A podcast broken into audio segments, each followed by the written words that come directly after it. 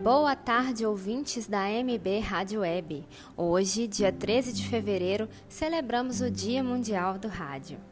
A data foi definida em 2011 pela Assembleia Geral das Nações Unidas, que decidiu homenagear o meio de comunicação mais querido do mundo. Há 124 anos, o primeiro aparelho de rádio foi criado e foi pelo físico e inventor italiano Guilherme Marconi. Só que o aparelho vem sendo reinventado até hoje com o surgimento de novas tecnologias. No fim dos anos 20, com o surgimento da televisão, muitos profissionais temeram o fim do radialismo. Entretanto, este se manteve blindado no quesito imediatismo. A rádio sempre foi a primeira a levar informação para a vida das pessoas. Logo mais, nos anos 90, houve mais uma estremecida com a difusão da internet no mundo que passou a ser o meio de comunicação mais rápido. Apesar disso, o radialismo buscou outras maneiras de se manter e começou a fazer um trabalho mais analítico das informações. Enquanto a internet leva uma informação crua e muitas vezes engessada, o rádio leva uma informação completa, destrinchada, discutida. E até hoje, o hábito de ouvir a rádio está entranhado nas pessoas. Seja no trânsito, na caminhada, na estrada ou em casa, as pessoas querem saber o que acontece no mundo. A Tânia Mara, por exemplo, tem o rádio como parceiro diário no caminho do trabalho. Para mim é muito importante, porque é um meio de comunicação mais eficiente, na minha opinião. Temos a tecnologia da internet, mas não chega aos pés do rádio, porque em 15 segundos tudo pode mudar. Meu nome é Tânia Mara, de Belo Horizonte. Já o Diego aderiu ao podcast há algum tempo e nos diz como é essa experiência. Eu comecei a ouvir podcast para treinar inglês e outros idiomas que eu faço. É, no Brasil ainda tinha muita pouca, muita pouca coisa. Hoje em dia tem bem mais conteúdo, muita coisa boa. Eu costumo ouvir sobre séries e jogos, cultura pop. Eu sou Diego Soares de Sabará. O Nício está sempre percorrendo as estradas de Minas Gerais e também não fica sem o seu meio de informação. Com certeza eu ouço rádio na estrada. Eu e a maioria dos motoristas, dos estradeiros, caminhoneiros no caso.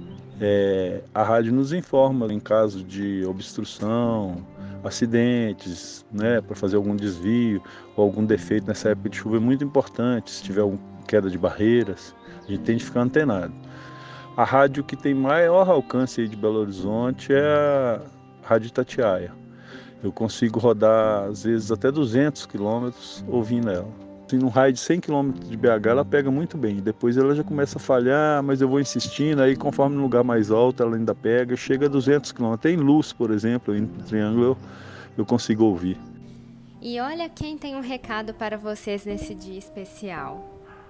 Fala comigo, Ana. Tudo bem? Aqui é a Patrícia Joe e. A Cirantão. Hoje é o Dia Mundial do Rádio e nós estamos aqui para falar sobre como que o rádio tem uma importância incrível na nossa vida, não é isso, Assi? Pois é, o rádio que foi desenvolvido pela Madame Curie, era francesa, depois Marconi aperfeiçoou, e hoje o rádio foi uma realidade no Brasil do início do século passado, né? se firmou como um grande veículo de comunicação, veículo de massa, e aí chegou a televisão, ah, o rádio vai acabar. Ah, no rádio não acabou, o rádio está aí firme.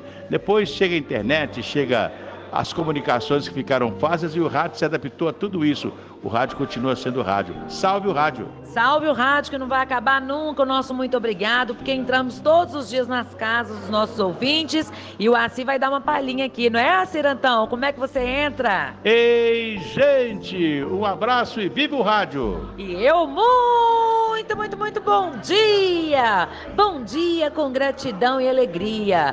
Gratidão ao rádio por fazer de mim, né, essa profissional que eu me tornei através do Acirantão, do Joselino, da Rádio Tatiaia. Meu muito obrigada.